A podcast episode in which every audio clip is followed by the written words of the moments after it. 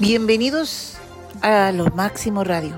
Hoy es lunes 19 de junio y ayer fue Día del Padre aquí en Estados Unidos y creo que en México también. No sé cómo habrá sido en, en el Cono Sur, pero al menos en México sí lo celebraron el día de ayer también. Y pues felicidades a todos los padres, incluso a las madres solteras que hacen el doble papel de padre y madre. Yo siempre felicité a Jenny Rivera porque pues es muy valioso cuando una mamá sale a trabajar para traer el sustento a la casa. Ese es papel del padre, supuestamente. Y ahora como que han cambiado los papeles. Pero bueno, felicidades a todos los padres, incluyendo a ti, Nelson. ¿Cómo la pasaste? Cuéntanos cómo pasaste el día de ayer. Lo que yo me enteré es que te regalaron un pastel de tiramisú. Mi sabor favorito, sin ninguna duda, herencia de mi amor por todo lo que significa lo latino en el mundo. ¿eh? Proviene de por allá de la Bella Italia. Imagínate, entonces, eh, bueno, ¿qué hablar, qué decir de la calidad de la comida italiana y sobre todo del tiramisú y de cierto tipo de pizzas? ¿eh? A mí me encanta la napolitana, ¿por qué? porque trae aceitunas, olives, como le dicen los italianos.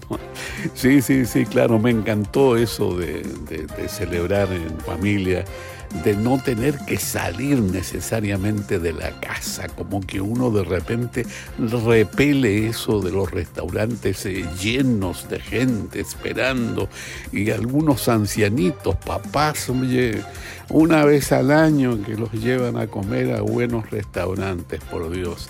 Eso como que huele a hipocresía. ¿Por qué una sola vez? Si esto debe ser un sentimiento que abarque todos los días del año, no solamente respecto del papá, sobre todo de la mamá, fíjate, me queda muchísimo más la imagen la realidad de la madre por el esfuerzo que significa ser madre, sin lo cual no tendríamos el desarrollo de la civilización ni de nada, nada, nada, ¿no? La familia sobre todo que es la base de toda sociedad. Pero fíjate que hoy también estamos eh, celebrando algo bien importante que es el Juntif es eh, algo que mucha gente ignora, pero que sin embargo tiene bastante que ver con la historia de este país y especialmente con la guerra civil. Imagínate lo que significa. Adelante. Efectivamente, fíjate que esto no se celebraba, es prácticamente nueve, tenemos dos años. A partir del 2021 se celebra eh, Juneteenth y pues es un feriado ahora aquí con los estadounidenses. Yo no sabía exactamente, bueno, porque qué celebramos el lunes que casi nadie va a trabajar. Algunos programas de televisión ya están pues prácticamente grabados, programas de radio, en fin. Pero es la emancipación de los esclavos en Estados Unidos. Y se ha vuelto algo reconocido universalmente, más allá de las comunidades negras de la nación. Hace dos años, en el 2021, me hizo mucha gracia porque pues tiraron varios monumentos, así fue como se inició esta celebración, destruyendo monumentos y destruyendo ah, muchísimas cosas que en algunas comunidades negras y, y, latinas son tan importantes, ¿no? Este, por ejemplo, yo vi que tiraron la estatua de Cristóbal Colón, otros que eh, eh, ¿Tú te diste cuenta de eso? Eso fue en el 2021.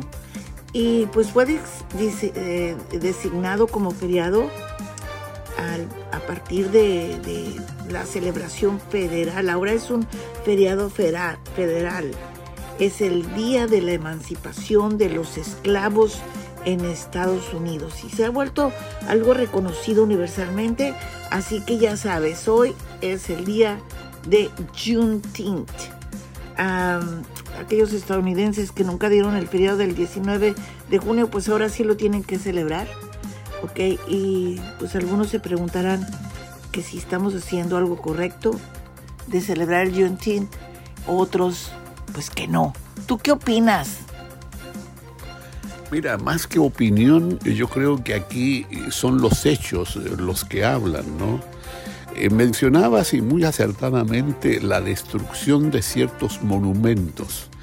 Pero bueno, Colón en relación a la esclavitud en Estados Unidos no tiene nada, nada, nada que ver. Sin embargo, acá subsistían eh, muchos monumentos dedicados a líderes de la idea de la secesión de este país. Acuérdate que eso significó una guerra con miles y miles de muertos. Eh, fue terrible la guerra civil de Estados Unidos en los años 1860. Em, y todo eso motivado porque había un sector del país que era partidario de mantener la vigencia de la esclavitud, que era el sur, y otro que estaba por abolirla, que era el norte. Y todo esto coincide con la presidencia de Abraham Lincoln, a quien prácticamente le cuesta la vida. Estaba viendo una función de teatro en uno de ellos que se llama Ford, el Teatro Ford de Washington, D.C., cuando es eh, arteramente asesinado por la espalda junto a su esposa, que ella, por supuesto, sobrevivió al ataque de un actor que fue quien eh, lo inmoló.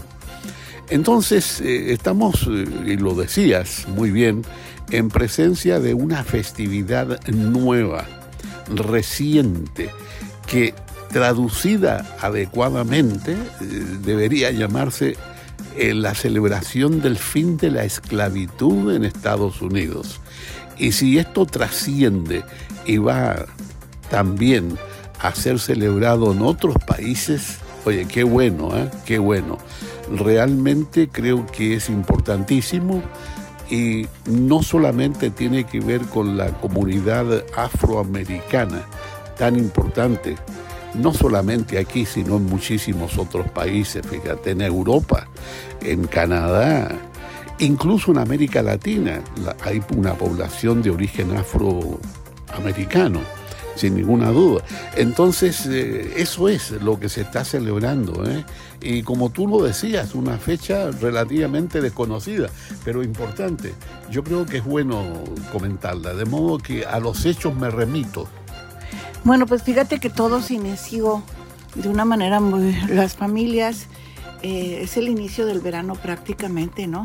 Y muchas familias el Día del Padre pues se, se reúnen pues para hacer parrilladas, eh, reuniones grandes y entonces se convirtió en algo así como reuniones más grandes todavía con no una familia sino varias y, entonces lo que empezaron a, conmemorar fue eso, la lucha que habían separado a muchas familias y, la, y esas reuniones fueron revolucionarias porque estaban libres de medidas restrictivas conocidas como black codes o códigos negros aplicadas en los en las confederados que controlaban si los esclavos liberados podían votar, comprar propiedades, reunirse para rendir culto y otros aspectos de la vida cotidiana. Entonces, de ahí surge esta, qué curioso, ¿no? Pero yo te digo, la esclavitud no ha terminado, Nelson. La, la gente de color se ha manifestado, ha gritado, ha levantado la mano, ¿verdad? Como Luther King, como Alan Freeman, como muchísimos, ¿no? Que, que crecieron este, celebrando eso, pero al mismo tiempo peleando y gritando por tener eh, los mismos derechos que los blancos. Pero yo te digo, la esclavitud continúa. Ahora los esclavos son niños. Son prácticamente niños y adolescentes que han venido de otras latitudes como Nicaragua, Honduras, Guatemala, San Salvador y México, niños, pero más que nada centroamericanos, que han venido en busca de, un mejor porvenir, quieren estudiar, querían progresar y resulta que ahora son esclavos.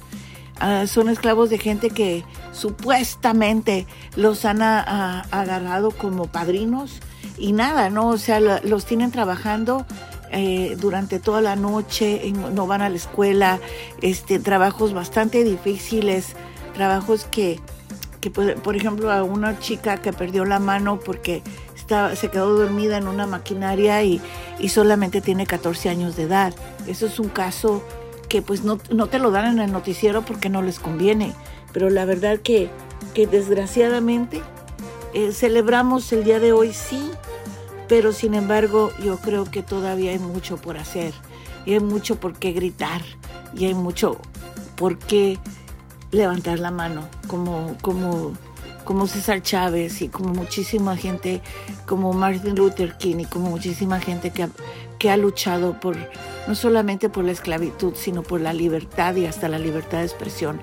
Nelson, eh, hay algo que me tiene un poquito este, contrariada, independientemente de lo de los niños, que me gustaría mucho que hiciéramos hincapié en esto en un programa, no sé si el miércoles o el jueves, pero hay tantas cosas en el tintero. Por ejemplo, eh, me he dado cuenta que el expresidente, que tiene tantos problemas legales y que siguen los republicanos defendiéndolo y luchando por él, como que escupe para arriba y luego le cae el, el gargajo en la cara, ¿no?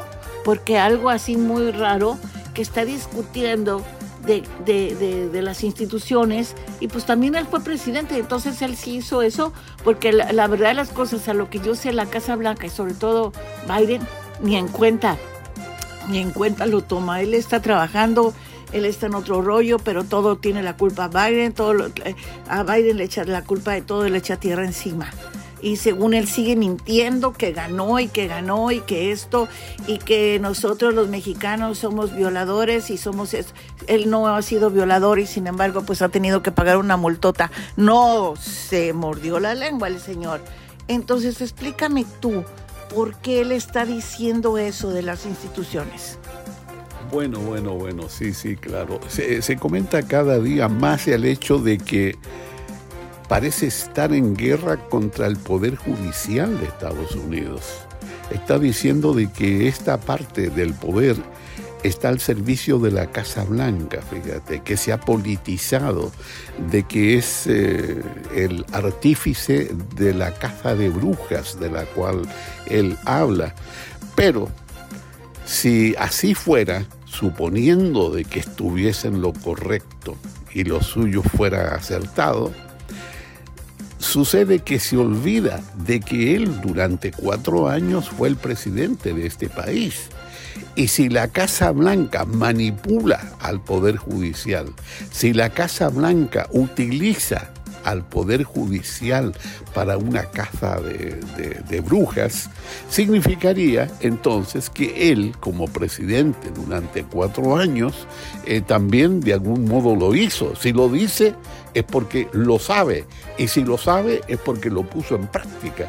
Y si lo puso en práctica, por favor, que lo explique, que diga a partir de su propia experiencia de qué modo es que el Poder Ejecutivo utiliza al Poder Judicial para perseguir a sus enemigos, entre comillas. Oye, no, no, no. Es que aquí también hay otro punto, ¿eh?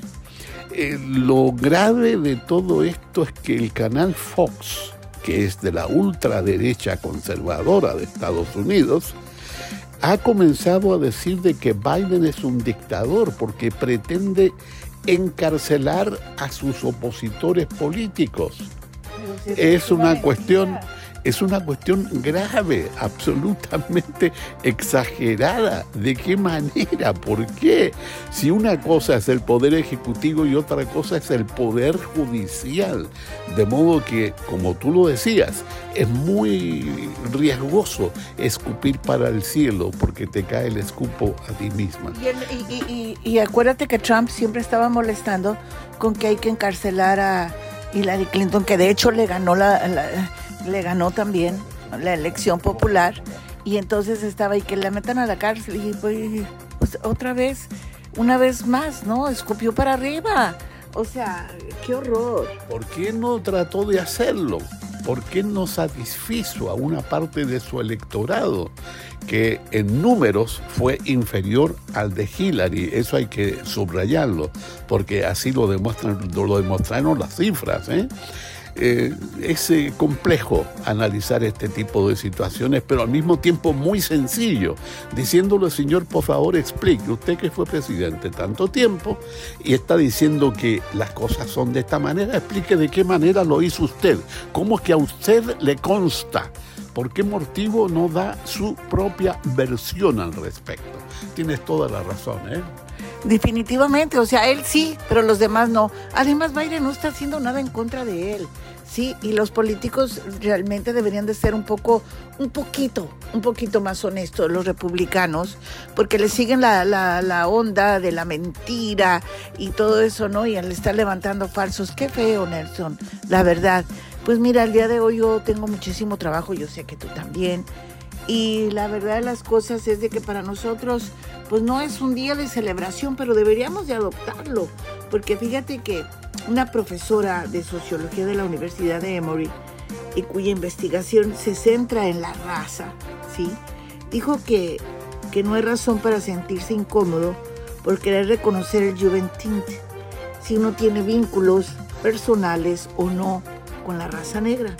De hecho, recomienda adoptarlo porque, porque esto es histórico y replantearía eso y desearía a no solamente el que celebrar el, el Yenentint, es que me cuesta trabajo pronunciarlo, ¿sí?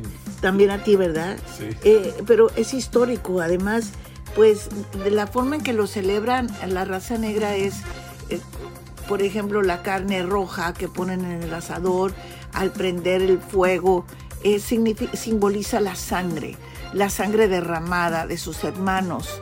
El, lo celebran con kool rojo o con vino, ¿sí? Hacen una, una mezcla de... Pues, tienen un menú bastante especial. Eh, tienen platillos como costillas asadas, eh, sandía, pastel red velvet, que es riquísimo. Y en la mesa ponen cosas bebidas, por ejemplo, como ponche de frutas y el Kool-Aid rojo. ¿Por qué? Porque eso simboliza la sangre, la sangre derramada. A mí eso sí se me hace un poquito, no sé, eh, fuerte, ¿verdad? Pero sin embargo, ante nuestros ojos, incluso eh, en nuestra experiencia, porque también aquí hemos tenido, aquí, eh, aquí España esclavizó a, a, los, a los indios, de manera que pues es, una historia larga y podríamos sumarnos, ¿no? Eh, es una cuestión radical si tú quieres, pero la podemos ir asimilando poco a poco eh, y, celebrarlo no solamente junto con ellos, sino por ellos, ¿no? Eh, a lo largo de, la, de las décadas, el Tint también ha sido llamado el Día de la Libertad, el Día de la Emancipación, el 4 de julio y el segundo día de la independencia, entre otros. Así que hoy es un día muy importante. Pues felicidades a los que lo celebran y los que no lo celebran los invito a hacerlo y obviamente pues también nosotros, ¿no? Hay que celebrarlo.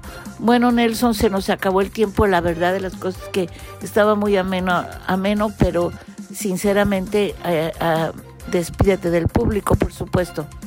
Sí, sí, claro, pero con una reflexión.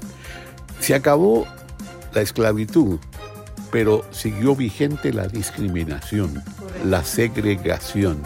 Yo creo que es interesante que a futuro nos pongamos a discutir también qué significa ser segregado, qué significa ser discriminado separado, visto despectivamente, ninguneado.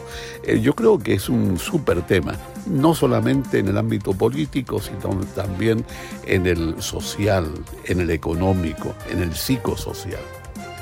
Efectivamente. Y bueno, yo lo único que les puedo desear el día de hoy es un feliz tint, ¿verdad? Porque así como decimos a todos, feliz Navidad, yo les digo feliz tint, porque después de todo, estamos celebrando la independencia de la esclavitud. Estamos celebrando la libertad. Que tengan un excelente día. Recuerden que pueden seguir y continuar escuchando música aquí en Lo Máximo Radio. Hasta mañana a la misma hora.